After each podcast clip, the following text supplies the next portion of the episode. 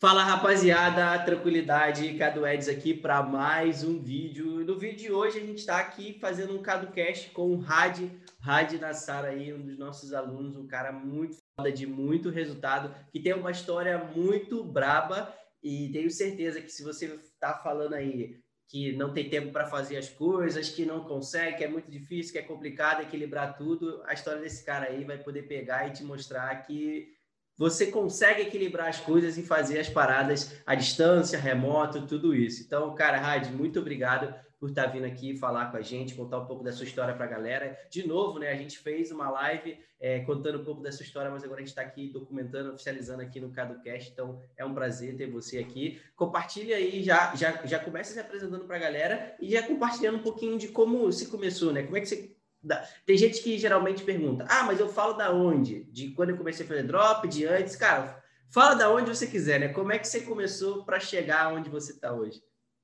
Fechou, fechou então. Fala, Cadu. Muito obrigado pelo convite aí, por estar aqui hoje. É uma honra sempre quando você convida para a gente conversar aí sobre esse assunto. É muito importante inspirar os outros a fazerem acontecer também, verem que cada um tem o seu tempo para chegar onde ele quer mas que é, é possível, que independente de onde você começa, é possível. Então, vou falar um pouco aqui sobre a minha história, sobre quem eu sou e acredito que é muito importante as pessoas verem isso mais como uma questão de possibilidade do que apenas uma motivação. que é um caminho que pode ser é, modelado para que, que elas também possam chegar lá. Então, bom, basicamente, é, meu nome é Rad Nassar, eu tenho 20 anos hoje em dia, eu moro na Austrália, em Sydney, e eu estou morando aqui faz dois anos já. Eu acabei começando a ter negócios online, a vender em si, quando eu tinha aproximadamente 13 a 14 anos. Meu primeiro negócio online, vamos dizer que era o dropshipping, mas sem eu conhecer o termo dropshipping, era vender cigarros eletrônicos numa fanpage do Facebook. Então, eu tinha uma fanpage do Facebook, onde eu postava fotos e imagens, e aquele mercado ainda não era muito explorado, as pessoas estavam começando a conhecer uma alternativa ao cigarro. É, seis, seis anos atrás era 2014, 2015, né? Bem próximo também quando eu estava começando a empreender na internet. Sim. E aí, após isso, assim, eu comecei a ver um caixa entrando. Eu falava, caraca, que legal, isso é possível. Só que chegou uma hora que eu estava recebendo vários pedidos para o Brasil inteiro a partir do atacado. Então, eu comecei a ter experiência muito no atacado. É, uma, uma parada, uma parada aqui que você, tava, você encontrou ali, ó, Primeiro, primeiro, primeira coisa, né, para a gente poder pegar e contextualizar melhor. Como que você teve essa ideia de vender os vaporzinhos, né? Vapor o nome, não é? é cigarro eletrônico. Como você teve essa ideia de vender ele pelo Facebook e também como é que você arrumou um fornecedor ali, né, com 14, 15 anos? Como é que você fazia esse meio de campo? Fechou, fechou. Bom, eu acho que eu sou um pouco privilegiado por nascer na fronteira entre Foz do Iguaçu e Paraguai. Aí sim. Então, o Paraguai estava no outro lado da fronteira. Então. Então, essa época tu morava em Foz? Então, sim, eu morava em Foz naquela época. Meu. E aí, a partir daquele momento, eu vi que o mercado estava começando a vender os vapes eletrônicos, porém, não tinha muita gente vendendo. Eu falei, caraca, é uma novidade no Brasil. E eu gosto muito disso. Eu gosto de ver produtos que estão lá fora, que eu consigo modelar, que eu consigo observar que podem ter uma certa escala, que no Brasil ainda não foram explorados. Então, isso vai acontecendo ao longo da, da, da minha jornada várias vezes. Então, aí, já é o primeiro pulo do gato aí para a rapaziada que está atenta é. no, no podcast. É, primeira vez que isso aconteceu foi com os vapes. Eu vi que, cara, não tinha ninguém vendendo no Brasil, não tinha ninguém no Mercado Livre vendendo. Falei, quer saber? A forma mais fácil de fazer isso, eu acho que é pegando e criando uma fanpage no Facebook. Por que fanpage no Facebook? Porque o Facebook tem um hackzinho antigamente, não sei se hoje ainda tem, que é você começa como se você fosse uma pessoa, a fanpage, então era um perfil de Facebook, tinha um e-mail e tudo. E depois que você chega a mais de 5 mil likes, você pode transformar para uma fanpage. Sim. Então eu adicionava diversas pessoas do Brasil inteiro para conversar com elas e oferecer, mas ainda não era uma fanpage. e depois foi virando uma fanpage com várias curtidas e tal, porque eu consegui Sim. transformar ela. Transforma os amigos em, em, em, curtidores, né? Acho que não tem mais essa parada, não. Antes tinha. É, antes tinha. Então eu usei isso ao meu favor, assim. Aí as pessoas viam, ah, tinha muito like, tinha muita prova social. Eu mal sabia desses termos, prova social, fluxo uhum. de caixa, tudo isso. Mas eu já fazia acontecer da minha, na, na minha escala pequena lá, fazia, comprando do Paraguai, levando para os Correios e enviando aos poucos. E, aí essa, essa vontade de empreender aí, ela veio da onde? Você já tinha exemplo da família, de alguém já fazia isso ou não? Sim. Ou tinha amigos, Sim. etc. Da onde surgiu essa vontade, né? Porque, Sim. pô, 14 anos tu podia ficar lá jogando bola na rua, jogando Play 2, né? Fazendo nada. É, é. Eu sempre gostei de vendas, porque eu sempre vi meu pai trabalhando nisso, nessa Maneiro. área de importação, de comprar mercadoria da China, de vender em atacado, vender no varejo. Então, ele tem uma loja de eletrônicos hoje em dia. Maneiro. E a partir daquilo, por influência e inspiração do meu pai, assim, eu acabei vendo ele fazendo, eu disse, ah, se meu pai conseguiu, por que, que eu não vou conseguir? Maneiro. Só seguir o modelo que ele está seguindo. Ele está vendendo lá para pessoas comuns por oferecer para elas. Então, eu ia lá na loja, eu via como eles vendiam no balcão, entendia o processo de vendas. Isso me fazia me interessar mais pelo processo de maneiro, vendas. Maneiro. Ainda mais em ganhar dinheiro quando eu sou quando eu tenho 14 anos. É. Então, é. Qualquer 100 reais era muita grana, né? É, era muita grana. Então, assim, chegou uma hora que eu tava lá, por mês a gente fazia cinco dígitos. Uhum. Aí eu falava, caraca, agora eu tenho 10 mil reais na minha conta, o que, que eu vou fazer com os 10 mil reais? Aí eu falava, ia para a contabilidade da minha mãe e perguntava para ela, olha, eu tenho esse dinheiro aqui, como é que funciona com a Polícia Federal e tal. Eu ficava com medo, sabe? ela falava, você precisa ter CNPJ, você precisa legalizar isso, não sei o quê, tem que pagar é, nosso honorário para a gente legalizar sua empresa. Falei, quer saber? Tudo isso é balela, vou parar, vou parar, tô com medo agora. Uhum. Aí eu parei. Não, isso, isso aí separou, eu, eu, te interrompi ali, né? Mas isso aí separou antes ou depois de vender no atacado, né? Porque teve a hora do atacado, né? Você foi vendendo, vendendo varejo, varejo, varejo, aí despertou Sim. interesse de gente para comprar no atacado. Sim. É, enquanto eu vendia no Facebook em si, já tinha lojas no Brasil que estavam fazendo pedidos comigo. Então, pô, uhum. os caras perguntavam por carvão de coco, perguntavam Sim. por vape eletrônico, por sabores diferentes, e eu ia oferecendo. Então, eles iam fazendo pedidos grandes. E aí eu já não usava mais a logística dos, uh, dos correios, então eu tinha logística meio que própria de um cara que despachava para mim a mercadoria e entregava para essas pessoas. Sim. Então, acabei meio que criando um negócio pequeno com o próprio modelo, um próprio modelo de negócios sozinho, sabe? Sim. Sem entender muito como funcionava em si a que existia um termo para isso, que existia uma, uma metodologia para tudo que eu estava fazendo eu acabei fazendo acontecer por, por paixão mesmo aquilo, sabe? Entendi. Então, assim, pô, só com esse negócio pequeno eu acabei aprendendo logística, acabei aprendendo é, gestão financeira, então eu já sabia que era um DRE Sim. naquela época. Maneiro. Já sabia que era um fluxo de caixa. Mas isso porque você dinheiro. pesquisou ou porque a contabilidade lá pegou e te ensinou? Não, a contabilidade só me deu medo, só me deu medo para eu parar. Ela falou, não, isso pode, a gente pode parar na Polícia Federal, você pode ser pego. Eu tinha 14 anos, eu nunca falei a idade dela eh, para ela. A minha idade para ela, sabe? Uhum. Ela achava que ela estava falando com alguém lá que, que realmente anos, tinha mais né? É. Mas eu era pequenininho, não sei se ela não percebeu isso, assim, sabe? Só me deu medo e eu acabei acabei ficando com medo. Por quê? Porque era um desconhecido. Então, sempre quando a gente entra no desconhecido, a gente acaba tendo esse pé atrás. Verdade. Por isso que é importante a gente estudar, a gente conhecer, ir atrás. Igual os caras, eu sempre vejo essa pergunta é, no seu Instagram. Uhum. Eles falam: Ah, quanto que eu preciso para começar? Dois mil reais. Cara, você não precisa de dois mil reais para começar, você precisa de conhecimento para começar. Sim. O conhecimento vai te levar longe. Tudo que você se dedicar para você estudar hoje vai te levar longe. Não é o dinheiro que você vai ter, porque esses dois mil reais você pode chegar, acertar o primeiro produto e transformar eles em 50, 100, é o que é. geralmente acontece. É, o, o, negócio é que também os caras não entendem que é só o primeiro passo da jornada, né?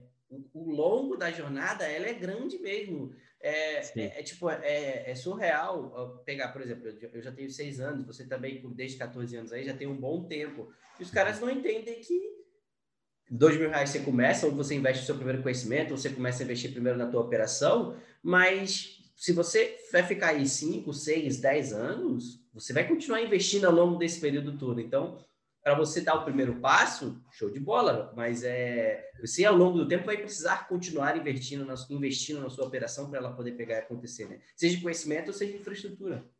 Sim. É, eu acho que o erro, o erro maior tá, tá onde?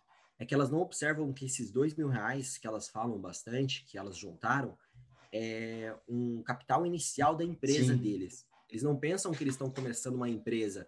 E uma empresa, ela não joga um jogo finito. Sim. Ela não tem um fim.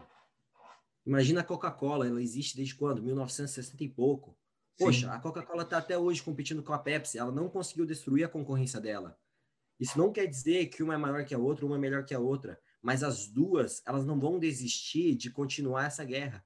Sim. Continuar essa luta. Então, assim, o cara, ele pensa, não, eu vou entrar com dois mil, eu quero achar meu produto vencedor, eu quero fazer meus sete dígitos, fazer meu primeiro milhão com drop e eu vou sair daqui, daquilo. Eu vou trocar de modelo de negócio, ou eu vou até mesmo parar, né? É o que a maioria pensa. Eles acabam Sim. gastando esse dinheiro.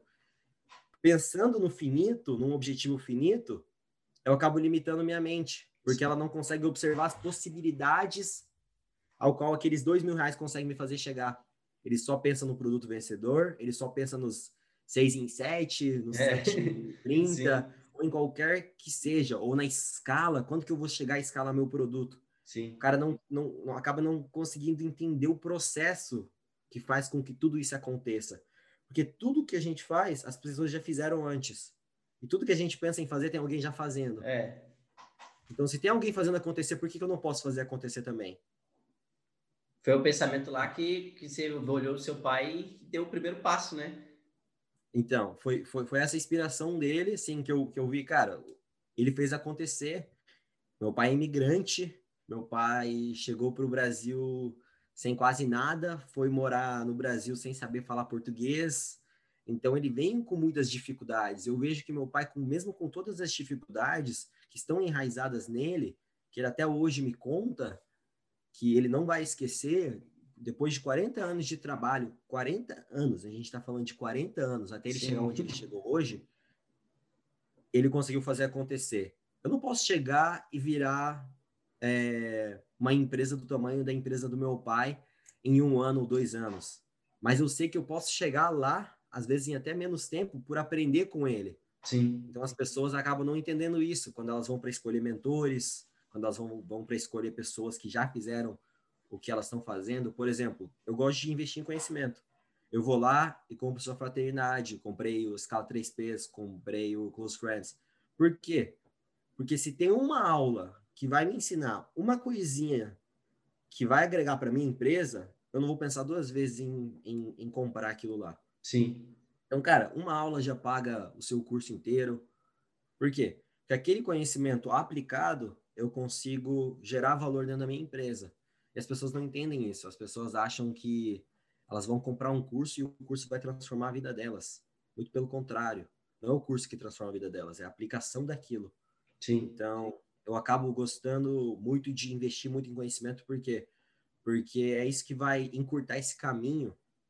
E não é encurtar para eu chegar mais rápido ao meu objetivo final, porque eu não tenho objetivo final. E esse é o mais legal da minha, da minha do meu mindset é que eu tenho objetivos inalcançáveis, porque são eles quem me fazem toda vez me reinventar. Sim. Hora que eu chegar nos sete dígitos, como a gente já chegou, eu vou parar lá. E é isso que acontece. Uma pessoa chega, ela explode num produto e ela acaba só chegando naquele ciclo e depois começa a decair. É, né? Ela não Sim. consegue fazer isso para o segundo produto. Se o objetivo é só, por exemplo, os sete dígitos, a sua mente vai estar condicionada a pegar e fazer isso, e depois que fazer isso, fez, né? Mas se o objetivo for uma parada maior que essa, você vai começar a pensar em possibilidades de poder pegar e chegar lá, né? Se, se, o próprio objetivo limita a mente, né? Porque ela vai se condicionar a alcançar aquilo ali. Depois daquilo ali é outra história. É igual aquela frase: o que te fez chegar até aqui não é o que vai te fazer chegar ao próximo nível. Sim. Então, é muito sobre isso. Eu acredito muito nisso, que a gente tem que estar em constante evolução, tem que investir em educação, tem que aprender, tem que correr atrás de novas experiências. E é isso que faz a sua empresa jogar um jogo infinito. Sim. Um jogo infinito de se reinventar e ir crescendo. Chega uma hora que se a pessoa só pensar no faturamento, ela estagna, ela fica naquele é. quadradinho dela e ela não consegue pensar fora da caixa. Então, isso que eu gosto de pensar assim, por mais que hoje eu tenha um foco nos meus negócios em fazer acontecer em alguns deles um faturamento maior e tudo mais, eu ainda tento pensar em reinventar, em reinvestir o dinheiro e tudo mais, não deixar lá ou retirar dividendos toda hora. Sim. E, e acabar desestruturando isso. Boa. Cara, e aí a contabilidade pegou e te botou medo e tu desistiu. aí tu ficou fazendo esse é. bagulho aí um ano, seis meses, sei lá, e foi na contabilidade, ela fez, você fez tu desistir, e depois o que tu foi fazer da vida? Cara, depois que aconteceu, com 15, eu acabei, é, acabei é, decidindo e fazer um intercâmbio. Então, acabei viajando para Nova Zelândia. Eu, é, eu, passei seis meses lá fazendo é, ensino médio na Nova Zelândia. Foi uma experiência boa para melhorar meu inglês, para amadurecer mais. Ter uma experiência e vivência de vida como essa, de viajar para fora do país e morar sozinho naquela idade, me fez fortalecer muito. Sim. Ainda mais a mentalidade, assim.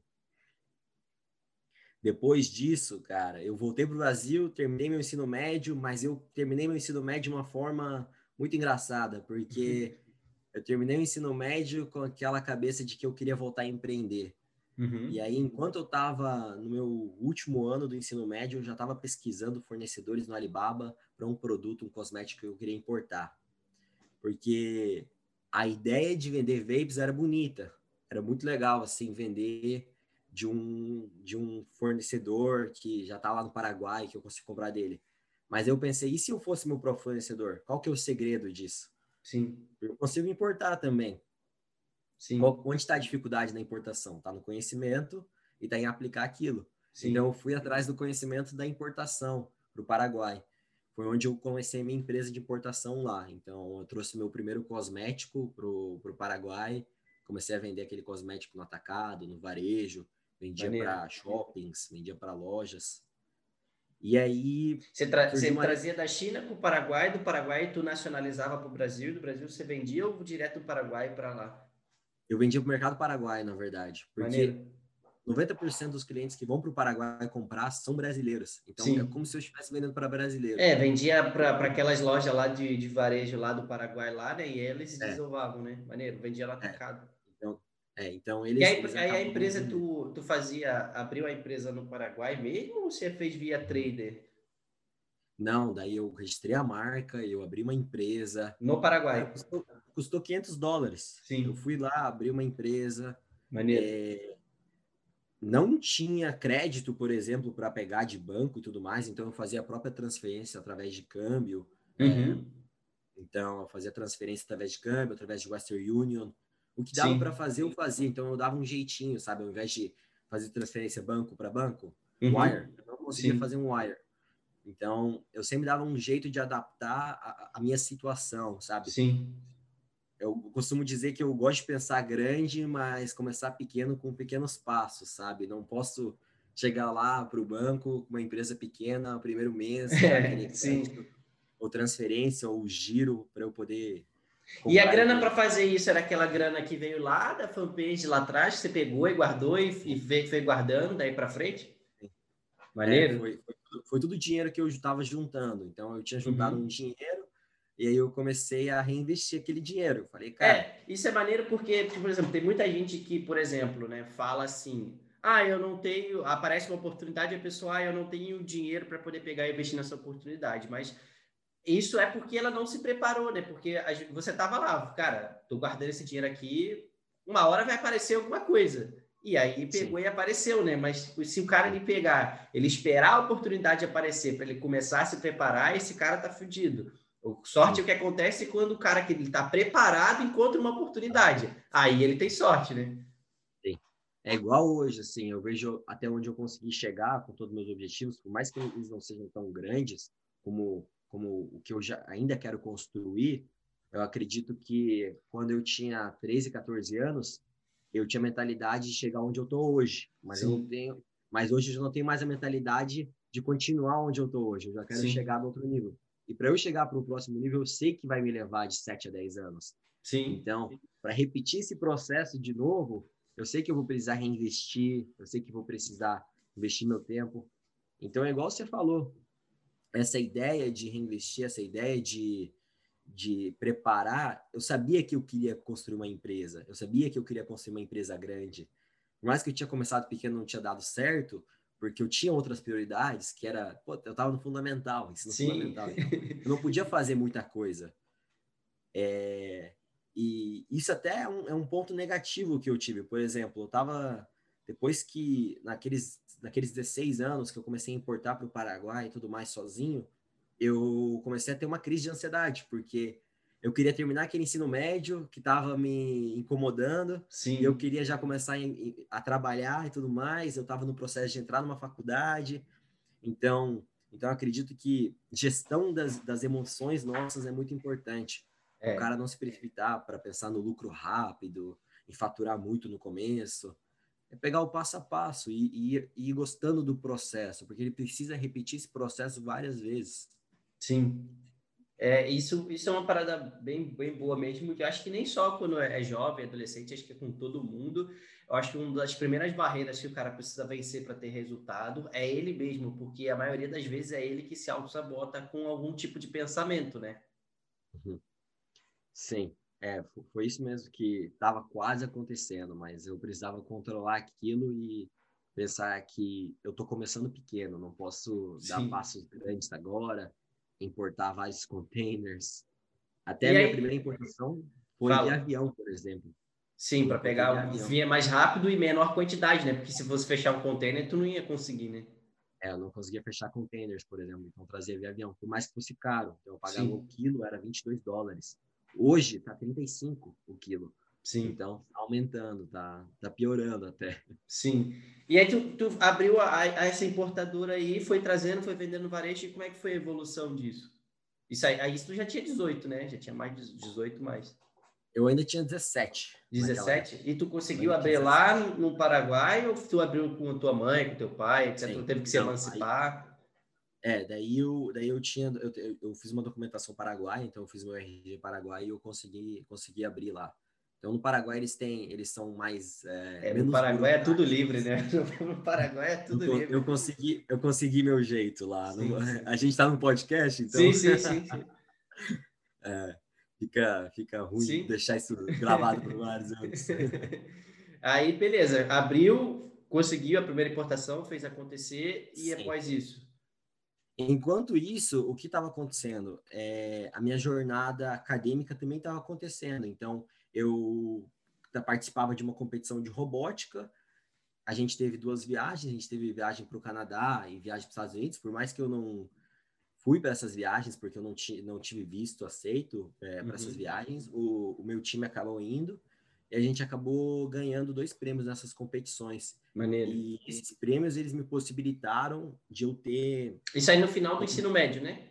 Final do ensino Isso, médio. É, já, já, já terminando o ensino médio. Sim. Esses dois prêmios me possibilitaram ter uma chance de aplicar para universidades fora do Brasil. Maneiro. A gente virou a chave assim, falei, cara, eu não quero fazer universidade aqui no Brasil, não vou continuar numa universidade. Você queria, e, outra, e uma parada, beleza. Não quero fazer universidade no Brasil, mas eu queria fazer universidade Herol ou não? Tipo assim, não queria e fui só porque era uma oportunidade que apareceu. Então, eu na verdade queria fazer, queria fazer universidade, porque como eu não tinha meu trabalho definido, já não, não, não tinha uma empresa grande onde eu conversei uhum. com meus pais, ah, olha, a minha empresa está gigante agora, eu vou precisar só ficar nela. Eu ainda vi, eu, eu ainda vejo, na verdade, eu vejo importância na educação. Então eu acabei, acabei falando, cara, se eu for fazer faculdade, eu não vou fazer no Brasil. Eles, eles te, eles te é cobravam assim que você fizesse, queriam que você fizesse, ou deixavam assim, ah, se você quiser faz, se você não quiser não faz? Não, eles, eles queriam que eu fizesse faculdade, mas eles queriam Entendi. que eu fizesse faculdade no Brasil. Então a gente tinha uma guerra lá em casa. Entendi. Que era convencer eles a viajar de novo, porque eles viram que foi o maior erro da vida deles aceitarem que o filho saísse de casa com 15, porque ele adorou, adorou o mundo inteiro. Sim. Então, depois que eu saí de casa, já não queria mais. É, o mundo expandiu, né? Não era mais só Foz, agora o mundo é muito grande. Ainda mais porque Foz do Iguaçu, a cidade onde eu moro, minha cidade natal, ela é uma cidade pequena. E cidade pequena, a gente tem uma mentalidade Sim. pequena naquela cidade. Sim. Então eu costumava dizer para minha mãe uma frase até engraçada. Eu falava, mãe, você quer que eu fique? Traz uma pessoa que tá na minha idade, que vai agregar valor para mim, que vai me fazer aprender alguma coisa, que tá fazendo algo a mais que eu. Alguma coisa assim que, que, que eu pudesse ver que eu tenho uma pessoa melhor que eu nessa cidade fazendo as mesmas coisas que eu faço daquela forma, naquele pensamento. Sim. E aí ela ficou sem palavras, porque porque eu estava seguindo uma jornada totalmente diferente das pessoas com quem eu estudava dentro da sala de aula, onde ela falou a verdade, você você tá diferente, você tá seguindo outro caminho. Você saiu um pouco do, do da média, da bolha aqui, né? Sim. É, é como se fosse é, é como se, é uma bolha, na verdade, sim, sim. né? vem, uma, vem um processo de fabricação pronto, onde falam para a gente, não, a gente tem que entrar numa universidade pública. E é até engraçado falar isso, porque quando eu estava no meu ensino médio no finalzinho, lá no terceirão, é, meus amigos sempre duvidavam bastante. Ah, será que você vai conseguir estudar fora? Não sei, tenta um vestibular aqui, tenta um vestibular lá. E, de cara, todo mundo que pass... passou no negócio, de todo mundo que pegou e ganhou no negócio da competição de robótica, só tu que aplicou para fora ou teve mais algumas outras pessoas? Foi só, foi só eu que apliquei. Caraca! É, foi só eu que apliquei e viajei. Eu era o capitão do time, na verdade, também. Uhum. Então, eu uhum. tinha uma posição mais favorável, assim, questão de liderança. Sim. Então, eu era capitão do time lá da, de engenharia, né? A gente tinha uma parte de engenharia e uma parte de negócio dentro da, dentro da competição. Aí eu era da parte de engenharia. E aí eu via que tava todo mundo naquela mesmice, mas eu não me sentia confortável. Uhum. Até porque eu acabei até mesmo negligenciando muito o ensino médio lá no finalzinho dele, por focar muito no, nos meus negócios. Porque, cara, a gente está no Brasil, eu precisava conversar com a China. Então, eu precisava conversar com eles na minha madrugada. Sim. Quando que começa a minha aula? Às sete da manhã. Eu terminava de falar com o chinês às seis da manhã. Eu ia para a aula às sete. Sim. Pô, não dava tempo nem de dormir. Então, eu começava naquele ciclo Ó, vai, quer saber? Hoje não vou para aula, vou continuar trabalhando. Ah, quer saber? Amanhã eu vou. Não, nesse dia eu não vou. Então, assim, minha rotina saiu muito fora do, do trilho, do padrão, sabe? Entendi. É. E aí tu aplicou e como é que foi né, nessa hora esse processo, né? Conseguiu convencer tua mãe lá? Cara, é, eu consegui convencer eles, mas eles ainda estavam na, na, na, mesma é. questão de que de, de, de, medo de deixar ir morar fora por quatro anos, de continuar Sim. lá fora, de viver lá fora. Mas assim, eu sempre, eu sempre fui bom em apresentar é, esse projeto para os meus pais. Então, eu fazia, uma reunião, todo mundo sentava junto numa mesa, colocava um PowerPoint, literalmente. Isso aqui vai ser minha vida, eu vou pagar tanto, eu vou trabalhar tanto, vai custar tanto, a bolsa é tanto. E aí eu mostrava o projeto. E aí foi onde eu tive a oportunidade de aplicar para várias universidades pelo mundo. E eu não, não, não me limitei a nenhum lugar. Apliquei para Inglaterra, apliquei para o Canadá, apliquei para os Estados Unidos, Nova Zelândia, Austrália, China, Líbano. Então, apliquei para vários países. Eu fui aceito em mais de 15 universidades fora do Brasil. Pô, tu é então, brabo mesmo, tá louco. É, então, mais de 15 universidades fora do Brasil. Algumas delas são, estão entre as 30 melhores do mundo, então University of Manchester, por exemplo. Eu tive várias universidades no Reino Unido de qualidade, Universidade da Califórnia também. Então, tive um grande portfólio para eu poder escolher para onde eu queria ir. Uhum. E aí eu fui para Inglaterra. Fui testar um ano lá na Inglaterra, para ver como é que era a vida, por mais que não fosse minha primeira opção, minha escolha. Meus pais queriam que eu fosse, que eu estivesse um pouco mais perto deles, uhum. é, ao invés de estar do outro lado do mundo, que é a Austrália. E aí eu fui para Inglaterra. Eu tive um ano de experiência lá na Inglaterra e depois da Inglaterra eu decidi que a Inglaterra não era para mim. Por diversas questões, eu, eu tinha alguns problemas de saúde por questão climática lá, chove é, muito, chove muito, muito frio. Nublado então, a vida toda. Rinite, é, tinha uma rinite bravíssima e eu acabei, acabei não querendo que isso afetasse meus outros três anos de vivência dentro daquele país eu queria ter uma boa experiência quando eu saísse daquele uhum. país. E eu acabei voltando para minha primeira opção, que era ir para a Austrália, por ter uma bolsa de estudos aqui, até mesmo melhor que a da Inglaterra. Aí tu consegue transferir assim de boa? Então eu acabei me transferindo, é. Tem todo um processo, cara. É, é, até bem legal falar um pouco assim sobre o processo da fora. É, a análise é muito holística, não é só uhum. um vestibular. a gente fazia uma prova de inglês, teste de proficiência de inglês, a gente tinha que fazer o SAT, que seria o vestibular americano, a gente tem que mandar extracurriculares, cartas pessoais, é, as notas da escola, cartas de recomendação de professor, fazer uma entrevista. Então o processo era muito longo. Sim. E toda a minha resiliência veio através desse processo, porque ele é muito longo e repetitivo. Então, hoje em dia, fazer Tem que aprender a seguir burocracia também, né? Processo padrão, né? É, processo. Hoje em dia, fazer uma esteira de produtos rodar toda vez a mesma Sim. coisa é tranquilo, porque tem que fazer tudo a mesma coisinha, tem etapas até validar aquilo lá, até conseguir aprovar o produto, igual eu fui aprovado lá fora. Sim, então, foi basicamente isso. Até uma experiência legal antes de ir para Inglaterra, eu fui com 17 anos, eu tinha 17 ainda, eu fui morar na China por um mês. Eu fui para Guangzhou, Shenzhen Maneiro. e para Hong Kong. Fui para Hong Kong Asia Expo Fair, lá na, na, na de eletrônicos. Tudo sozinho? Tudo sozinho, tudo sozinho. Bala. Família, pai, nada. Eu fui, aprendi um pouco de mandarim e eu decidi, ah, vou, vou com medo mesmo, uhum. tem que fazer. É, são as escolhas da vida que a gente não pode voltar atrás. Comprei a passagem, fiz meu visto para a China e pronto aquelas fornecedoras que eu importava delas, eu pedi a carta Sim. convite e apliquei para o visto, tranquilo. Sim. E aí eu fui para Canton Fair também, foi bem legal. E eu pude conhecer mais assim do processo dele de fabricação, conversar com, com alguns chineses.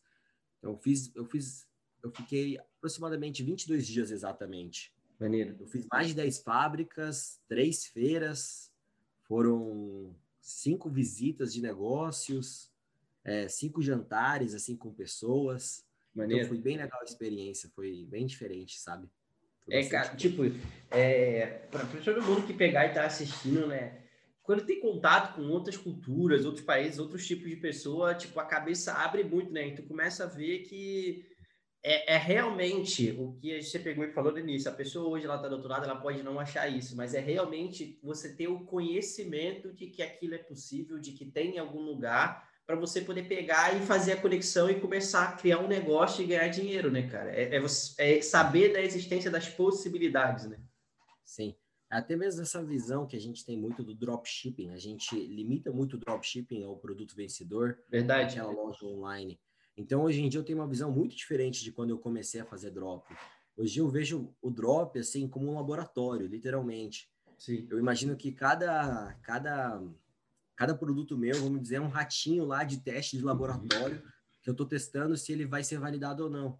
E, cara, hora que eu consigo validar aquele produto, eu só quero importar ele e vender ele no Brasil em si. Por quê?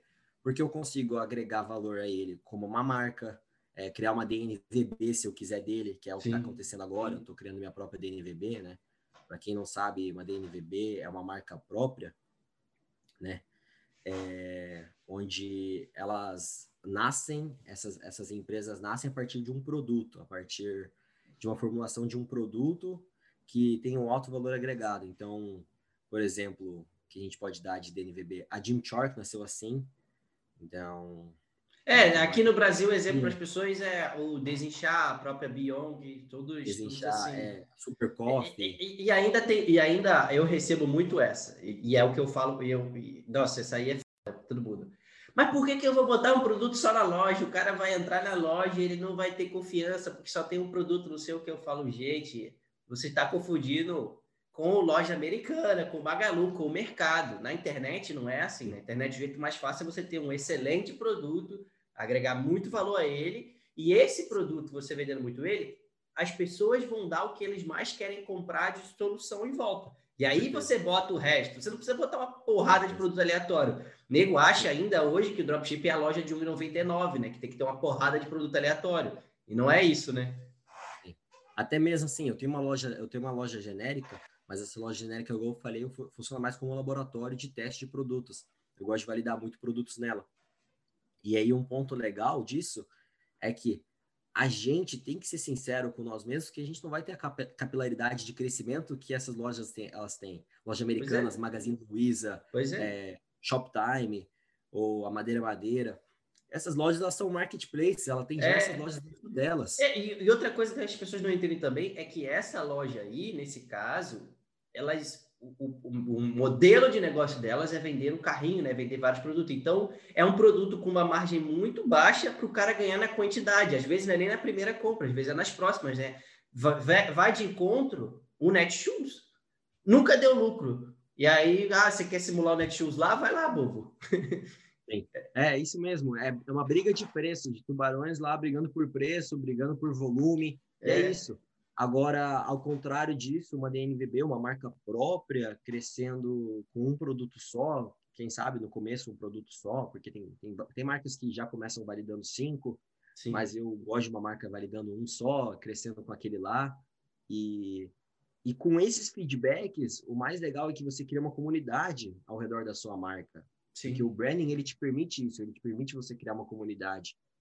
É até legal que eu vejo uma comparação assim, tem alguns memes que mostram como quando a gente faz dropshipping, qual que é o nosso ROI e quando a gente tenta trabalhar mais a nossa questão de distribuição de conteúdo, Sim. marca e tudo mais, como um dropshipper briga com o Facebook para ter um ROI de 3 e esses caras estão lá com ROI de 6, 7, 8. Sim. É porque, cara, eles distribuem conteúdo, eles trabalham com influencers, diversas fontes de tráfego, eles não focam só em Facebook Ads, porque Facebook Ads não é uma fórmula exata onde você só vai usar o Facebook Ads para crescer seu negócio. Existem diversos canais de vendas.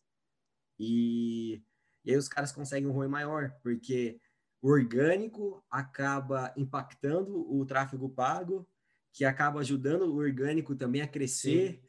E aí vira uma bola de neve, porque você tem um social media dentro da sua empresa que está lá postando conteúdo, que está fazendo acontecer. E esse é o legal disso tudo.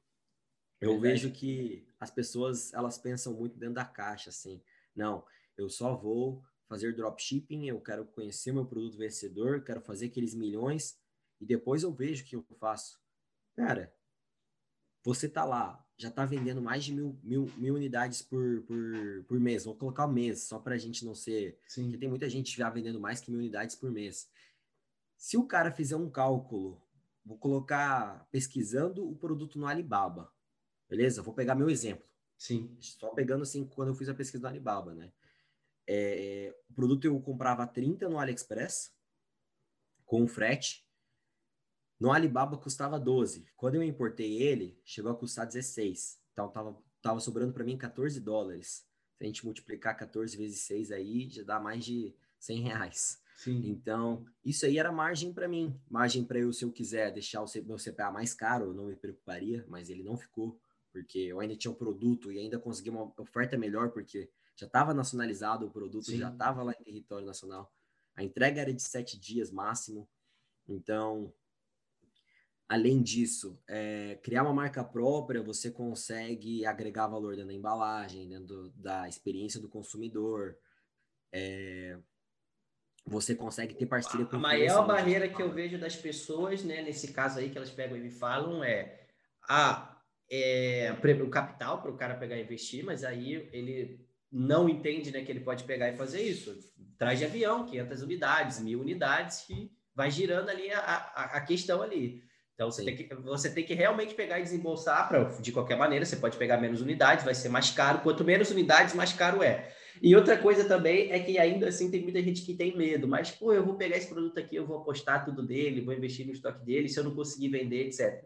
E aí, e, e, aí essa é uma mentalidade muito, por exemplo, porque eu, eu já veio antes do, do caso do dropship, né? Eu tenho estoque, tenho cápsula, tenho esses negócios tudo. Sim. Quando você tem o estoque do produto, não tem essa se vai vender ou não. Você tem que fazer vender, não tem essa de mais pegar e abandonar. Por isso que o ideal é fazer o igual o Rádio falou. Valida no dropshipping, vende, faz um volumezinho, aí você falou, caramba, começou a dar bom. Aí você pega o seu caixa e investe, você vai fazer o um investimento upfront, né, de cara, você vai ficar um tempo com aquele dinheiro parado ou sem aquele dinheiro, mas girando aquele estoque, girando aquele dinheiro, ele vai trazer mais dinheiro e mais possibilidades, né? Então, é, não tem essa, sabe? Sim. Até mesmo assim, eu vejo hoje em dia um exemplo bem claro disso, é o capital inicial que você precisa. Existe, existe muita... É, como posso falar? As pessoas se enganam muito com o capital inicial que elas têm que começar. O capital é muito menor do que elas imaginam. Elas acham que elas vão encher um container lá Sim. e já trazer para o Brasil nacionalizado com a logo deles lá no container. Não, esse aí é meu, sabe? Sim. Não, cara, você pode trazer com um container fracionado, você pode colocar numa trailer, você pode trazer via avião, você pode trazer para o Paraguai, se você quiser, e do Paraguai você traz leva para o Brasil, caso seja mais barato para você. Então existem diversas formas. E até o mais bacana disso é que a minha DNVB agora é de cosméticos. E uhum. o Cadu, quando a gente entrou na fraternidade, isso que é o bom de, da gente estar nesse, nesse, nesse, meio, nesse ambientes, é, são os contatos. Eu perguntei para você, na hora Sim. você mandou o contato lá do fornecedor, eu consegui contar com ele. Cara, eu não precisei importar meu cosmético. Ele está nacionalizado e ele tem Anvisa. Isso é o mais bacana. Então, tá sendo uma vantagem isso. O que tu estava trazendo lá da China, tu pegou, passou a produzir aqui. É, já vou produzir aqui no Brasil. Maneiro. Então, assim, é... e essa é uma DNVB nova, né, de uhum. cosméticos uhum. que eu tô criando. Então, assim, vou validar como essa DNVB que eu tô criando. Cara, para ser sincero, parece que a gente está conversando aqui por 50 mil peças. Eu comprei literalmente mil peças desse produto. Eu quero somente validar esse produto. Sim. Porque eu sei que ele e, e, o mais legal é que eu sei que ele foi validado lá fora. Então, eu estou modelando ele de lá fora, colocando ele no Brasil e fazendo a mesma coisa. Então, assim, quando a gente estuda o processo de modelo de negócios, como funciona o modelo de negócios, não só pensando em quanto que eu vou lucrar, faturar na minha loja, é pensar é, nos canais de vendas, pensar no meu público-alvo, pensar no meu nicho e tudo mais. Você consegue ver diversas empresas que estão dando fora lá, lá fora certo, tem muitos produtos que não existem no Brasil, Sim. que vão chegar no Brasil daqui a três anos. Então, assim, pô, isso até mesmo com a Gummy Hair. Vamos, vamos pegar o exemplo da Gummy Sim. Hair lá. Os caras da Gummy, que hoje já tem diversas marcas no Brasil. A Gummy Hair custa quanto lá nos Estados Unidos? 5 dólares, cara. Os caras vendem aqui por 300 reais. Sim. Literalmente. É uma ideia lá de fora. Você pega lá, qualquer vitamin hair lá dos Estados Unidos é melhor que uma Gummy aqui no Brasil.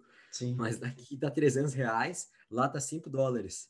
Por quê? Porque o cara criou uma DNVB disso e usa muito influencer. E o canal de vendas de influencer, ele não está sendo explorado no Brasil. E eu gosto, eu quero falar isso nesse podcast porque eu quero deixar gravado para que a gente assista daqui a alguns anos e veja que todo mundo vai estar tá usando influencer, enquanto tem muitas pessoas já explorando os influencers, explorando os influencers de forma boa. É, usando, é, usando eles para vender, né? É usando, explorando o mercado de influencers de uma forma positiva para vender, sendo que ainda tem muita gente que não acredita nesse mercado. Sim. Só que eles estão esperando um guruzão lá chegar e mostrar o dashboard de sete dígitos de faturamento só com influencer para vender ideia para eles de que eles conseguem fazer um marketing de influência. Sim. Então isso é muito legal porque a gente já está usando isso na empresa e último, alguns últimos lançamentos, cara, falando em dígitos, cara, deu uns seis em um. Eu consegui Top. um 6 em 1 com uma influencer. E foi uma permuta. Eu não paguei para ela para é, divulgar o produto. Ela gostou tanto do produto que ela chamou, eu enviei para ela e aí a gente conseguiu fazer essa permuta. Então, então, isso é o interessante. Quando você cria uma marca, você consegue chamar a atenção dessas pessoas. Porque o tráfego pago atinge elas também. Sim. Elas estão dentro daqueles públicos lá que a gente coloca no Facebook elas acabam vendo, se elas gostarem, elas vão chamar as pessoas no, na DM. Então, essa é uma das pequenas formas de começar já com influencer. Até mesmo de mapear, por exemplo, o tamanho de influencer, é, nano, micro, macro, ver se a minha página ela realmente merece um cara que tem 5 milhões para uma página de mil seguidores. É. Cara, espera crescer um pouco. Tem que saber também por onde você vai começar, né? Porque o cara, às vezes, ele pensa na influência, ele vai lá nos caras de milhão. Mas não, cara, os caras com 20, 30 mil, 50 mil pessoas vai te cobrar bem mais barato e é o tamanho que você precisa nesse momento, né? E às vezes são pessoas mais aquecidas, porque uma, um Instagram de 20 mil, ele entrega muito mais do que o Instagram, um Instagram de um milhão. Sim. As pessoas não entendem essa questão do porcentagem de engajamento. Elas acabam colocando em qualquer site lá no, no Google para ver a porcentagem de engajamento, o score da pessoa, mas não entendem o processo e nem mesmo da questão do é, de que o influencer é um ser humano também. Ele Sim. também tem uma condição do porquê que ele está recebendo esse produto. Sim. Então, se a gente entender que existe uma troca lá de comportamentos, a gente quer venda, eles querem visibilidade, eles querem passar, é, criar conteúdo, querem Sim. poder trazer coisas novas para a audiência deles, cara, o influencer vira seu melhor amigo. Aí é um match perfeito. Eu, por exemplo, hoje em dia, o que, que aconteceu? Ano passado eu fiz uma, fiz uma parceria com uma influencer. E aí, depois que eu mandei o produto, o que, que eu fiz? Eu fiz um over delivery pequeno, mandei um produto com outro, diferentão. Ela falou: Caraca, que legal, muito obrigado. Eu não sabia que você ia mandar mais um. Falei, ah, não tem problema, esse é um presente para você e tudo mais. Aí eu perguntei, e aí, como é que você tá? Tudo bem? Cara, foi uma simples pergunta. Abriu uma conversa. O influencer começou a falar dos problemas dele, literalmente.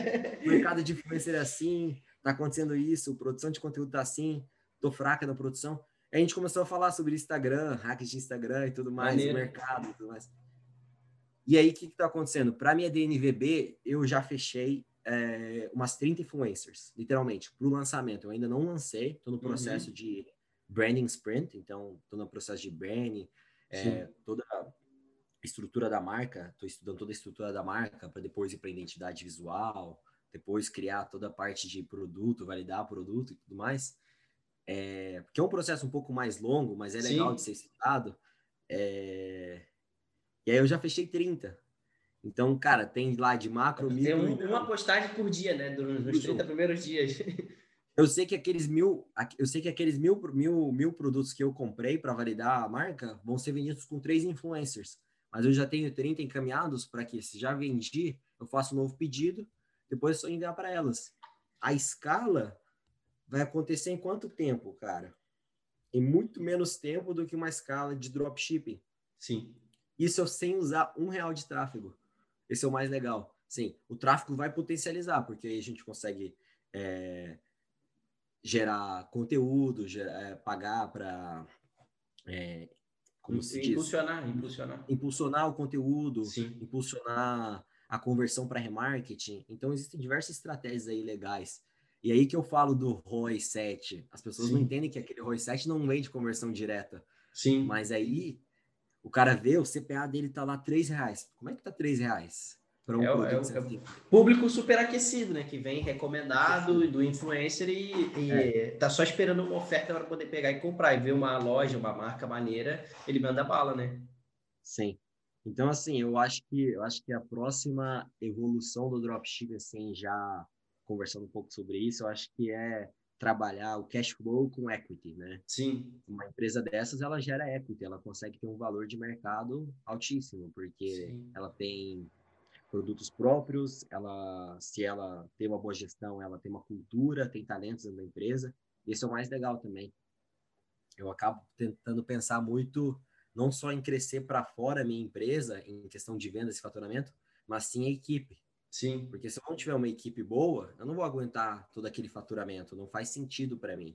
Isso foi uma das coisas que a gente falou é, desde sempre, né? Quando você começou a entrar lá, começou a consumir o conteúdo, pegar no escala, e você falava, cara, pô, tô aqui 12 horas na frente da equipe, é difícil de pegar e gerir e fazer acontecer, mas você, pô, já tá aí um ano e pouco, né, que você já tá com a operação, fazendo acontecer e gerenciando a galera, né? Como é que, como é que foi Sim. esse processo aí de, de pegar e construir a, o time e como é que o Scala ajudou você nessa parada? Hoje em dia, para mim, construção de time eu acho que é uma das maiores dificuldades. Talvez também não só minha, como diversos empreendedores é, só que eu, sem querer dar desculpa, eu acredito que a minha tá 10 vezes mais difícil por questão de distância, assim, questão Sim. de horário, questão de alinhar com a equipe toda hora no mesmo horário. E por eu ter também a faculdade, eu estudo engenharia mecatrônica. Ó, uma parada que você tem que fazer, é, depois a gente vai voltar aí para concluir essa história aí de cheguei da, na Austrália, né, mas duas coisas você tem que começar a fazer, você já está chegando nesse nível aí, é contratar duas pessoas. Primeiro contratar o gerente de RH e depois contratar o um gerente de operações. Porque esses caras vão ser os caras que você vão falar e esses caras vão falar com a tua equipe no horário Brasil. Todo mundo vai dar horário Brasil. Então, no dia a dia, você vai, eles vão se falar entre eles. É, até, até essa imagem aqui, que está aqui, aqui uhum. atrás, é a estrutura Sim. da equipe, né? Uhum. Então, já está estruturado, já está já tá sendo visualizado com o gerente, com outro CEO de operações, para que eu não esteja mais lá, entendeu? Então, Sim então, acredito muito nessa ideia de poder delegar essas partes para que eu tenha um gerente de projetos, igual você tem também, Sim. porque uma hora surge uma oportunidade de você criar uma marca própria, mas a sua empresa não está pronta para aquilo. Sim. O gerente de projetos ele vai lá e trabalha na modelação e treinamento da equipe para que ela esteja preparada para aquele modelo. Porque todo dia a gente tem que se evoluir. se a gente ficar na mesmice de que a gente vai fazer um drop de um produto vencedor, a gente não consegue ir para frente, nem em faturamento, nem em crescimento de empresa. Só que, assim, a maior dificuldade hoje é, além de encontrar pessoas, é de alinhar as pessoas à visão que eu tenho de negócio. Então, Sim. então eu gosto muito de mostrar para elas a visão a longo prazo, é, encontrar pessoas que realmente querem vestir a camisa comigo, falar, cara, ok, eu sei que você tem suas dificuldades lá fora, porque eu gosto de me abrir assim para os funcionários. Eu gosto de falar, olha, eu tenho a dificuldade que eu tenho que estudar, eu tenho minha vida aqui, eu tô a 14 horas de diferença, então a hora que eu precisar delegar para você, a hora que eu te treinar para delegar, eu preciso que você faça isso da forma como a gente conversou. Sim. E, e a gente acaba tendo muito desalinhamento. Então, quando tem esse desalinhamento, ele cria um atrito entre a equipe, mas isso não é um problema, porque eu preciso ser o líder da equipe e preciso gerir esses problemas. Sim. Só que existe uma coisa, não acaba, acaba não sendo eu o problema, mas sim a pessoa quem eu contratei, porque ela acaba achando que é, por ser um modelo diferente e eu estar fora do Brasil e tudo mais, que ela pode perder o emprego dela a qualquer tempo. Então ela acaba se demitindo. E essas últimas experiências que eu tive foi as pessoas se demitindo da empresa por, por, por essa questão de desalinhamento, por acreditarem que pode parecer não que não seja algo a longo Sim. prazo, que o cara só quer o cash lá e que depois ele vai me demitir porque ele mora fora, ele vai continuar fora do Brasil, sabe? É uma parada uma empresa séria, assim. Uma parada para você resolver isso daí, né, cara? E do mesmo jeito que você tá pegando e pensando na estrutura da, da marca e fazendo tudo, você tem que parar aí um pouco, um dia, um mês, uma semana e construir o código de cultura da, da tua empresa, né? Sim. né? O, o, e com todas as outras próximas pessoas que você for contratar, você apresentar isso para elas, porque o código de cultura vai estar tá ali, né? A missão, visão, valores, o sonho que a empresa quer pegar e chegar e mostrar é. para eles que, ó, é. Todo mundo novo que chegar, isso aqui não é temporário. Isso é. aqui, é. a gente vai chegar nisso aqui, mostrar o, o organograma, o planozinho de carreira. Você começou aqui, você pode chegar aqui, aqui, aqui. Vamos embora, vamos fazer acontecer?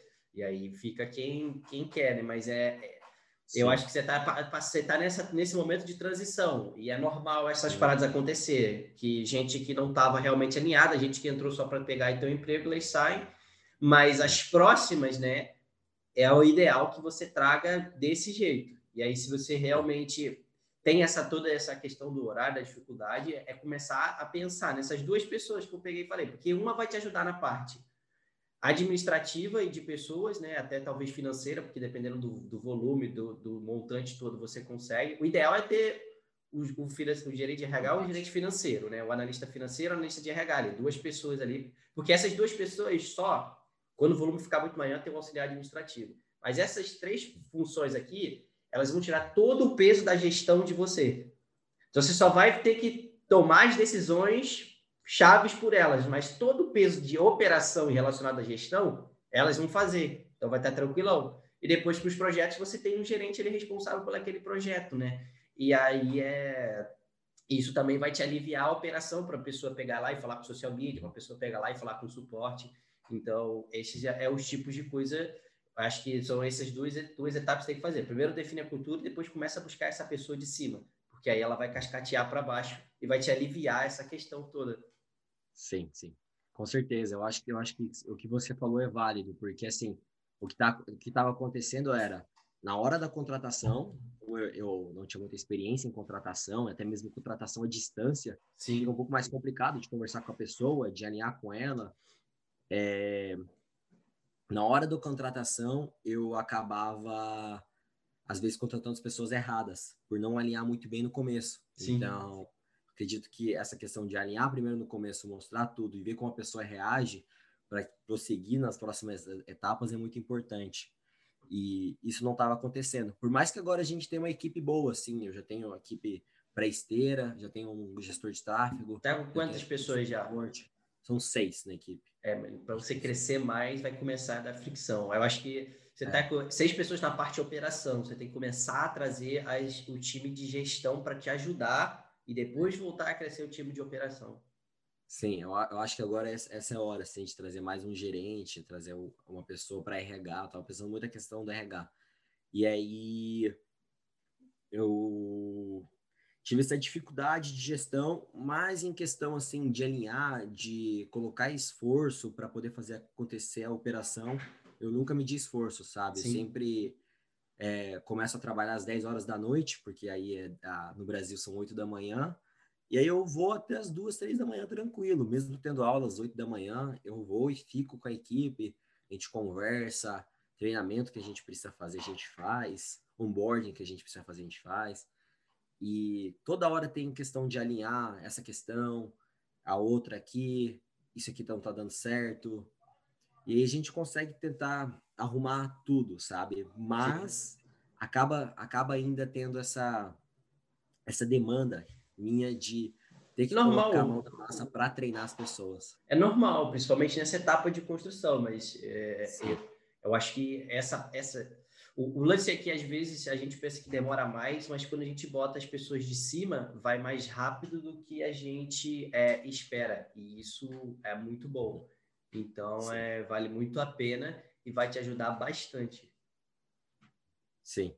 É, eu tenho, eu tenho também uh, essa, essa visão até mesmo de assim de aprender muito sobre essa questão da gestão, da questão da cultura da empresa, a já construir essa empresa home office. Sim. Então, officeless, como a gente chama Sim. em inglês, sem escritório.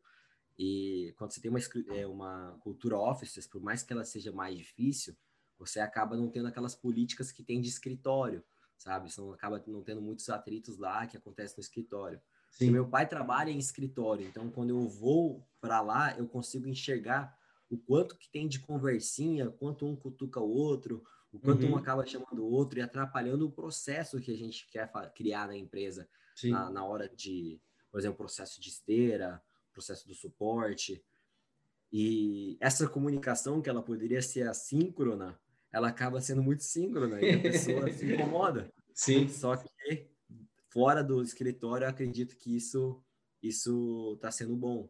Por mais que eu nunca tive uma experiência com a minha equipe no escritório, acredito que até algum certo ponto eu vou querer ter algum escritório para que a gente se reúna lá, para que a gente tenha uma é, um não sei, um evento lá, Sim. alguma coisa do tipo, para é, tipo, se sentirem próximos. Não necessariamente, às vezes, precisa ser um escritório, né? Mas você alugar um é. espaço, reunir geral, fazer uma festa de final de ano, uma festa de aniversário da empresa, etc. Essa parte é, é bacana, vale a pena, mas a Sim. questão do escritório não é, é mais. É, eu acho que hoje, já, eu, eu particularmente, né, tinha, a gente tinha o escritório, depois que a gente veio para o home office eu achava ruim, mas tipo, a gente se adaptou bem, está sendo bem de boa, acho que o time está mais produtivo, então não necessariamente eu penso em voltar, né? Talvez só para caso tenha um estúdio, né? De gravação, porque hoje basicamente a maioria das coisas a gente grava na minha casa.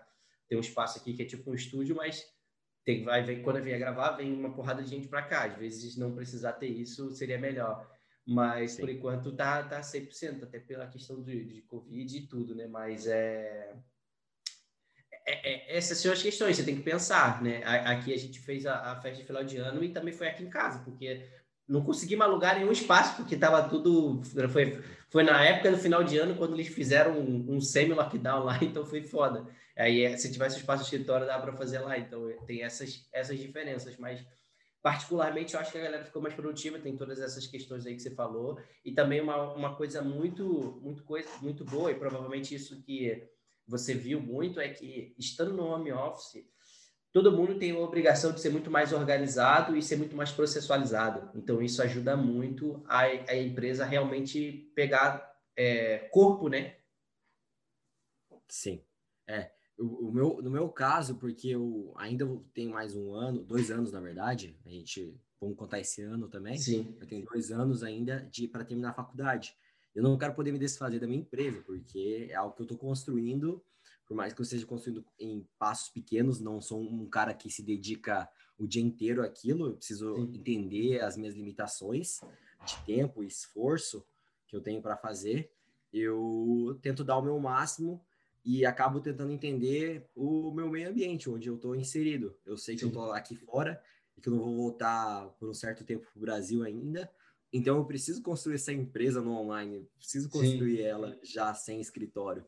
E aí esse é o legal, está sendo um processo bem bacana, um, um, aprendizado totalmente novo de questão de entender as burocracias do home office para a CLT, de entender como registra, como treina, em que horários que eu tenho que fazer isso, quando que eu tenho que me comunicar com as pessoas. E acabo ficando mais disciplinado, porque eu preciso organizar isso na minha rotina pessoal. Então, Sim. não tem, não tem experiência mais valiosa que realmente fazer acontecer com as dificuldades do dia a dia, que são as que nos preparam e já já eu fico dando risada de mim mesmo daqui a alguns anos. Cara, a gente, a gente pegou e passou, né? Já, já passou ali pela fase de como você começou a operar e fazer as paradas, mas vamos voltar um pouquinho só para a gente fechar o ciclo, né? Transferiu da Inglaterra para a Austrália, voltou, começou a morar na Austrália, e foi aí que você voltou a empreender, não foi? Como é que foi essa parte? Então, é, na Inglaterra, na, na, Inglaterra eu tinha, eu tinha um projeto de educação. Eu ensinava pessoas a estudarem fora do Brasil. Maneiro. E depois que eu conheci o dropship, conheci o e-commerce, eu voltei para aquela ideia de que eu queria ter uma Conheceu lá na, lá na Inglaterra mesmo? É, enquanto eu estava na Inglaterra, eu já estava é. pesquisando, apareciam todos aqueles carinhas lá de Mercedes, Porsche na. Inglaterra, mostrando o dashboard deles em pounds. Sim. Eu ficava, caraca, que massa, mano, legal. Mas onde está o fundo de verdade disso? Quero, quero, quero entender mais. Aí eu fui uhum. pesquisando. E até é legal como eles fazem lá os prospect de leads. Eles, você faz um rasta para cima, você coloca seu número de telefone. Então uhum. eles ligavam para mim no WhatsApp já para vender a mentoria deles. Então era 20 minutos de conversa. Eu falava: "Ah, eu quero começar no mercado brasileiro, como funciona esse modelo de negócio?" Eu fui aprendendo. Então eu voltei para o Brasil, depois da Inglaterra, foi onde eu abri minha loja.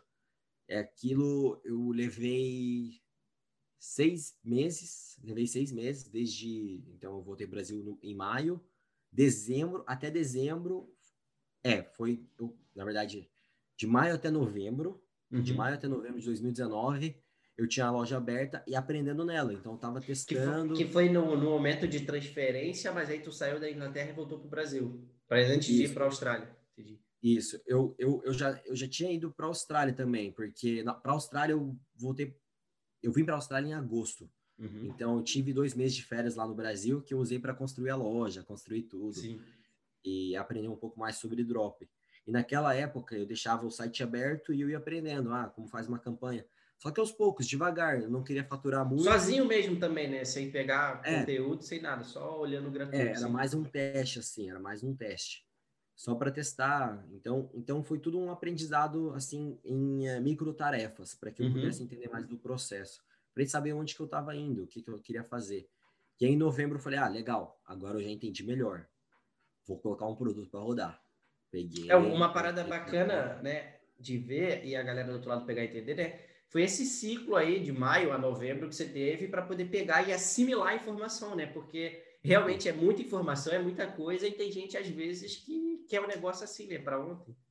Sim, é. O cara já quer entender de tráfego, já quer entender de escala, já quer entender de copy. Sim. E, cara, é bastante coisa. As pessoas têm que, têm que respeitar o processo. Então, então, se você sabe que você não aguenta estudar tudo em um dia só e no segundo dia já construir a loja, vai com calma, vai no seu tempo.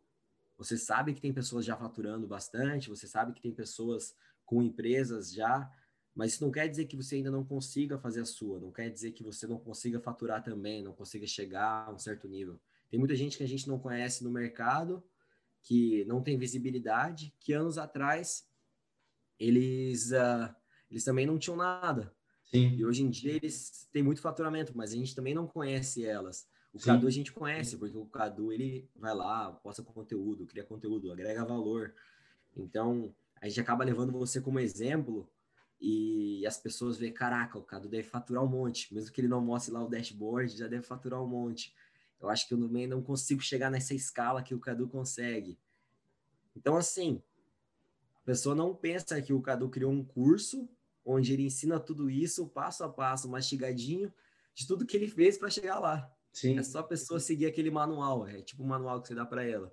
Sim. E a pessoa já quer comprar o curso às vezes também, aplicar tudo, colocar a culpa no conteúdo, mas não entende que tem um processo de aprender, de ter um ter um aprendizado e, e absorver conteúdo, ao invés de só é, como a gente pode falar, ser monótono, sabe? Não, é tipo, é, o, o, o, ruim é que tem os, a galera que pega e pensa que é escola, então ele pega, assiste tudo, aí o cara passa às vezes um mês, dois meses assistindo e depois ele quer pegar e aplicar. Aí quando ele vai aplicar, ele fala, cara, tem muita coisa, eu não sei o que fazer. E geralmente os cursos, os conteúdos, eles estão estruturados de uma maneira para o cara aprender e aplicar, aprender e aplicar, aprender e aplicar, aprender e aplicar.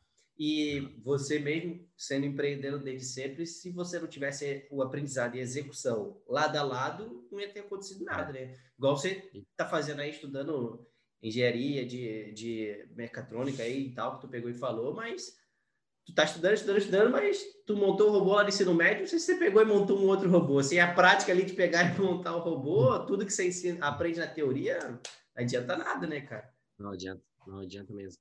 É, porque até mesmo tem um estudo que diz que a gente perde até 80% depois que a gente dorme. Então o cara vai lá e estuda, oh, perdeu 80%, jogou tudo no, é, no lixo mental dele assim, já foi todo, todo o conhecimento. Então, então ele não consegue absorver nem 20% no dia seguinte. Então, para ele assimilar o conteúdo, ele precisa colocar na prática. E colocar na prática entendendo que ele tem limitações de tempo dele, entendendo que às vezes ele está no emprego dele ainda, que ele não saiu do emprego, que ele tem uma família para cuidar, às vezes, vai depender muito do perfil da pessoa. É. A pessoa pode estar olhando para mim, é, cara, o cara tem 20 anos, ele sempre teve tempo livre. Só que então, o cara isso, não isso sabe pegar e falar, né? Isso quer pegar e falar, é. você tá com, fazendo a, a, faculdade aí que consome, sei lá, umas seis horas do seu dia aí no mínimo, e paralelo tu tem que pegar e depois fazer a questão da operação, estudar ainda, né? Fazer todas as outras coisas, então não tem o, o 100% de tempo livre também, né? E não, e não vai ter por muito tempo. É, com certeza. É, e eu não tive por muito tempo também. Sim. Então eu eu penso, eu, eu tenho até uma frase até engraçada assim quando quando as pessoas, assim, meus amigos ou alguma coisa me chamavam, ah, você não quer ir para uma festa aqui? Vamos aqui, vamos aproveitar. Eu estava lá fazendo minha loja, ou aprendendo alguma coisa nova, ou estudando, ou vendo uma importação, ou falando com algum fornecedor fazendo alguma atividade ah, noturna de trabalho. Sim. E aí eu sempre penso, cara, as festas daqui a 10 anos lá na Grécia vão ser bem melhores do que minhas festas de ensino médio. Se eu quiser, Sim. eu posso ir viajar para a Grécia e festar lá. Mas assim, não é essa a ideia, né? Mas a ideia é de que as recompensas lá na frente são bem melhores do que agora. Essas pequenas coisas que a gente tenta querer aproveitar agora, tem que comprar e recompensar com pequenas pequenas coisas, não questão material, assim, ah, o cara, o cara foi lá e comprou um carro porque ele precisava e tudo mais e se recompensou por isso, mas recompensas fúteis mesmo, sabe? Sim. Ah, não, vou gastar 20 mil reais agora que minha loja tá dando bom, vou na balada, vou gastar isso. Sim. Fechou. Então, no dia seguinte o cara não tem caixa, não tem fluxo de caixa, mas ele não entende por que disso. Então, assim, isso acontece bastante, sabe? É. Ele acaba misturando muito pessoa física, pessoa jurídica. E geralmente Isso. essas são as pessoas que quebram, que tem o resultado e depois pega e quebra. E, e não adianta nada, né? Aí tu, é. final de 2019 ali foi quando tu de fato começou a operar no drop. E como é que foi esse, essa, esse iníciozinho ali, né? Porque tá, tá, vai fazer dois anos aí, agora, né? Aí, isso. Aí, aí foi, aí foi bala, foi, foi, foi, foi bala no comecinho, mas depois veio o corona. Então assim, a gente começou é, Novembro, dezembro a vender bem, janeiro a gente manteve com os dois, três produtos que eu tinha, e aí fevereiro caiu tudo, literalmente tudo. Por quê? Porque todas as fábricas fecharam Sim. e eu falei, caraca, como é que eu vou processar os pedidos a tempo para os clientes? É melhor eu parar de vender, porque eu não vou conseguir segurar tudo ao mesmo tempo, que é suporte, que é as vendas. E você ainda estava fazendo sozinho aí nessa época? Isso. Daí foi onde caiu a ficha. Rádio, você tem um caixa, só, só no negócio do drop, né? Porque sim, eu acabo, sim. quando eu tenho vários negócios, eu acabo vendo, ah, esse, esse tem um caixa só dele, eu quero que ele sobreviva sozinho. Eu não vou colocar é, com certeza. Dinheiro. Eu vou chegar e querer sobreviver a minha empresa com o meu dinheiro. Não. Ele vai lá se sustenta sozinho. E aí eu falei, cara, beleza, vou ter que delegar. Aí eu deleguei e a primeira pessoa que eu contratei foi o suporte. Foi a melhor coisa que eu fiz na vida, é contratar suporte no comecinho. Aí saiu um peso nas minhas costas gigantesco sabe? E as vendas só voltaram no final de abril. Então, uhum. Então, assim, voltaram a se manter no final de abril. Foi onde eu comecei a validar um, o produto que eu importei lá em novembro. Então, então, em abril eu comecei a vender, vender, vender. Fui primeiro a vender no Brasil também esse produto. Maneiro. Comecei a vender bastante. E aí começou a ter uma caída de vendas. E eu comecei a querer entender por quê. Primeiro que tinha muita concorrência, a, o meu produto não tinha nada diferente dos outros. Segundo que eles começaram a usar todos os meus criativos, então eu precisava me reinventar com criativo, fotos, imagens. E aí foi onde eu entrei numa call aí tira dúvidas. Você falou, cara, você tava, tava tirando dúvida de uma outra pessoa. E eu, escutando, você falou pro cara, cara, valida isso. E a call tirar dúvida aqui é 5 horas, né? Então tu tava de, de madrugadão, né? É, tava sete da manhã aqui, assim, acordando, assim, Sim. já só escutando. E aí você falou, cara, pega dois mil, três mil reais aí e paga para você fazer vídeos nativos seus. Aí eu fui lá e fiz isso, direto. Uhum. Depois que eu fiz isso, cara, acabei começando a vender mais do que eu vendia todas aquelas épocas. Falei, Sim. quer saber? Não tá mais valendo a pena. Fui fazer, colocar no lápis. Eu tinha gastado, eu tinha deixado de ganhar, na verdade. Uhum. A gente sempre deixa de ganhar, né? Quando Sim. a gente faz esses cálculos. 350 mil reais. Falei, porque você não tinha teu próprio material, né? Porque eu não tinha o meu próprio, porque eu tava comprando da AliExpress um produto a 30 dólares. Eu falei, ah, caraca, chegou a hora de eu melhorar esse nível. Aí eu fui container. Eu fui lá e trouxe o container desse produto. E o mais legal desse container é que ele chegou no Brasil e eu não precisei colocar ele no meu e-commerce. Então eu acabei nem conseguindo validar ele como e-commerce. Uhum. Vendi tudo no atacado. Chegou, liguei para dois caras, os dois compraram, aí fechou. Bala. Faturei aquela grana no mesmo dia. Então, os caras que. É por isso que eu não gosto muito dessas nomenclaturas, 6 em 1, 6 Sim. em 7. Porque se o cara começar a ver a vida real, isso acontece todo dia com os caras Sim. grandes, com, com, com um cara que vai importar um container, isso acontece todos os dias. E a hora que ele pensa nesses números, ele limita muito a cabeça dele a ganhar aquele faturamentozinho. Sim. Ele não sabe que existe um mundo de 8 em 1, 9 em 1, que seja, o que seja o dígito que ele quiser. Sim. Mas é aquele jogo que a gente conversou lá no começo, né? O infinito. Sim. É não, é não limitar a cabeça a padrões e rótulos. Então, cara, a gente vendeu alguns dígitos só nesse, só nesse, só nesse container. Eu consegui trazer um fluxo de caixa. Eu falei, ah, legal. Eu tenho empresa de drop, estou validando os produtos aqui, tá andando bem, tá tudo tranquilo.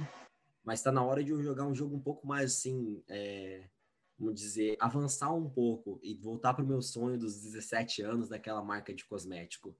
Ah, beleza. Vou criar essa marca de cosmético. Isso final agora de 2020, né? Você falou, você importou o container agora em novembro, né? É. Uhum. Aí agora eu vendi, em, eu importei em novembro, chegou em janeiro, assim, é, leva uns 30, 45 Sim. dias, né, exatamente.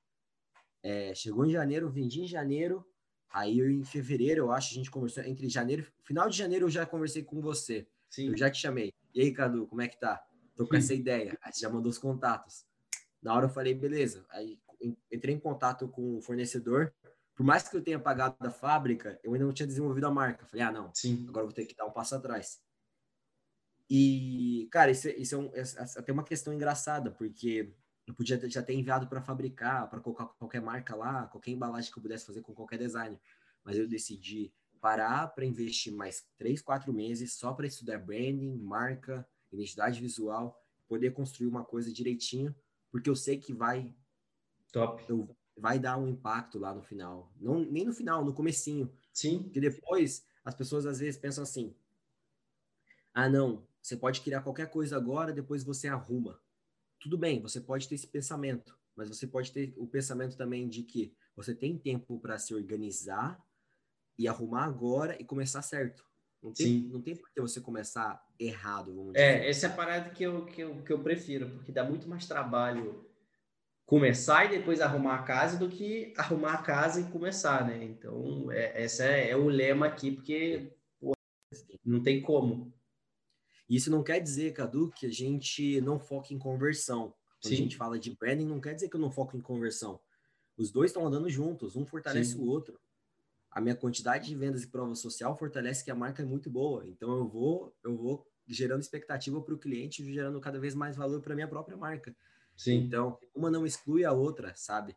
Eu acredito que é muito importante no começo a gente entender que a gente precisa focar em conversão, ter vendas para a empresa sobreviver, mas que também existe esse processo onde você pode colocar um trabalho digno que você tem a capacidade de fazer em criar algo que vai se diferenciar dos outros.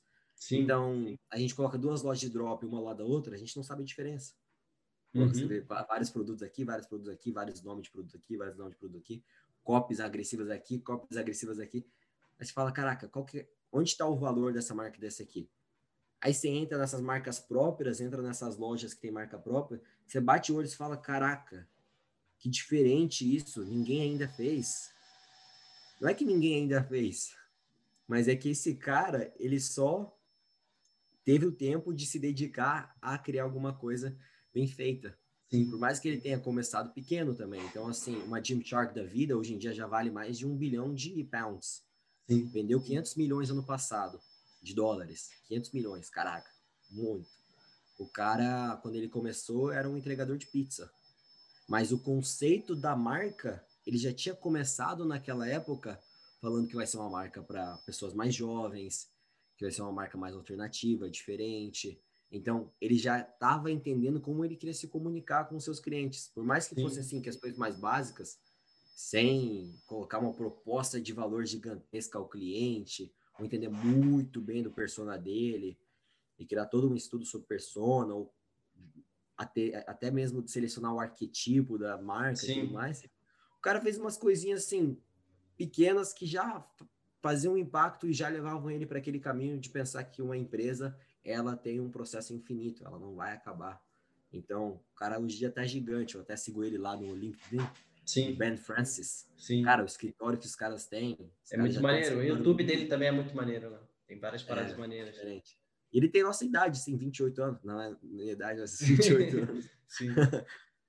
então ele é bem jovem, né? E assim, o cara começou dropshipping. Isso que as pessoas não entendem. O cara começou dropshipping, basicamente isso.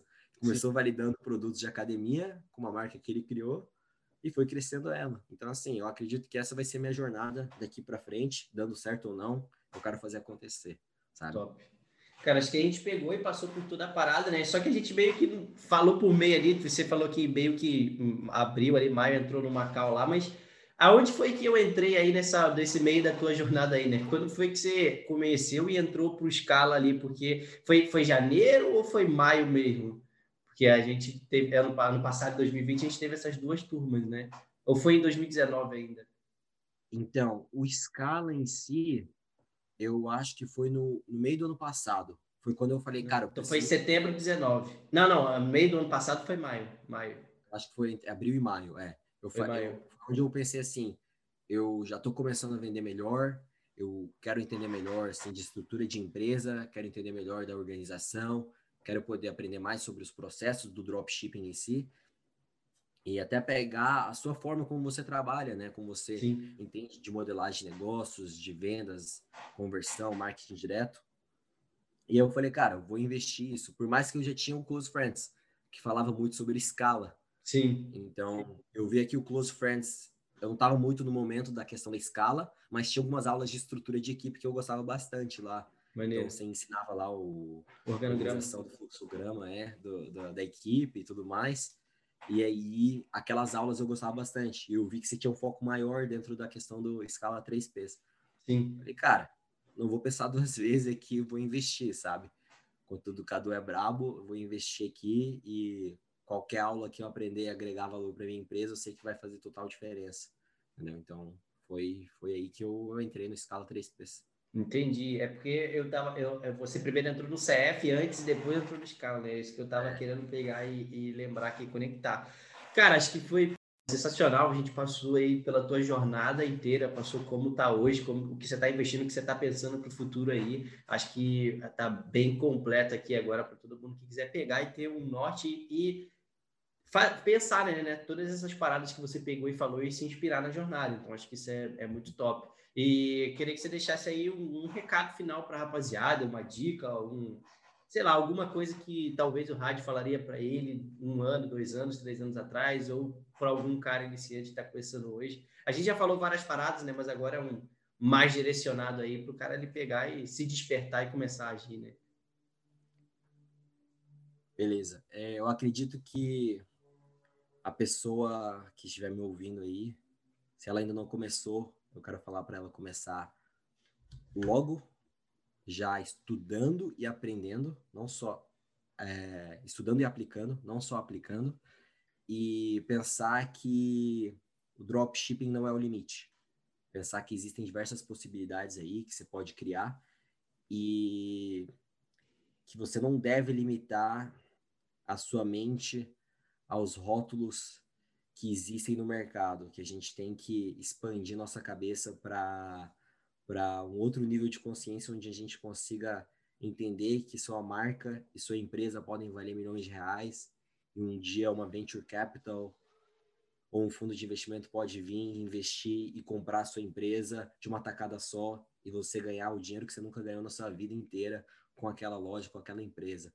Então, existem diversas possibilidades que você que estava assistindo não sabe que existem, mas elas existem, estão aí no mundo. Então, abra sua visão, conheça as possibilidades e comece pequeno, não tem problema, comece pequeno. Esses pequenos passos você vai fazer, já já você vai estar tá dando risada, muita risada, muita risada das dificuldades que você está tendo agora, porque daqui a pouco você está com uma escala gigantesca dentro da sua empresa, onde aqueles problemas que você teve são piada para você hoje em dia. Então, continue dando risada com todos os problemas que estão tendo e aproveita o processo, cara. O processo é incrível.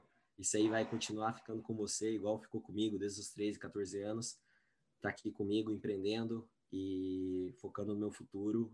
Igual eu vou assistir esse vídeo daqui a sete anos e vai ser a mesma coisa. É. Vai ser risada também. É, essa é a parada para todo, mundo, né? Um negócio que eu, que eu pego e falo também é, cara, você está preocupado em jogar o jogo para sempre, as decisões ficam muito mais fáceis, né? Então, é, a, a, a, minha jornada já tem seis anos, a sua jornada também tem um bom tempo, desde os 14 anos aí, se a gente for pegar e contar. O cara que está do outro lado aí, se você ainda não fez nada, você tem, aí, independente da idade que você tem, se você for começar hoje, agora, pensa que você vai começar não é só para o ano que vem, é direto. Para você jogar esse jogo por muitos anos. E não necessariamente Sim. só o jogo de dropship, como o Raid falou. É, ele evolui as coisas evoluem, você evolui junto com as coisas. Então, tenha isso em mente que aí você não vai ficar preso a dogmas e a correntes, né, e amarras. E aí vai fazer acontecer. O jogo não acaba nos sete dígitos de faturamento. Sim. Ele continua, ele vai crescendo. Sim. É. Rapaziada, muito obrigado por todo mundo ter assistido até aqui. Não esquece de deixar aí o seu like, o seu comentário no vídeo, se inscrever no canal, pegar esse link aqui, ó, compartilhar aí nos seus grupos de WhatsApp, nos seus grupos de Telegram, falar aí, ó, não é só aqui esse podcast, é só que ele falou, dá para fazer isso, dá para fazer aquilo. Tenho certeza aí que tem muito insight bom nesses vídeos e vocês podem aprender bastante. O Instagram do Rádio também vai estar aqui na descrição, então se você quiser seguir ele lá, vai lá, segue, recomendo bastante faz uma pergunta aí, fala, Rádio, como é que faz aí para importar, que eu não sei, mas com o tempinho dele ali entre a faculdade e o emprego, e o emprego não, e, e, o, e, o, e o drop, ele vai pegar e vai falar um pouquinho ali contigo ali, e é, com certeza ele vai agregar para vocês. E Rádio, obrigado de novo por estar participando aqui, cara, um prazer ter você, sucesso na sua jornada, fico muito feliz de estar agregando para você e ver cada vez mais a evolução conforme a gente se fala, então, muito top, cara. Muito obrigado, Cadu, pelo convite. Fico muito feliz em estar aqui com vocês e podendo agregar valor aí para a audiência. Valeu, tamo junto.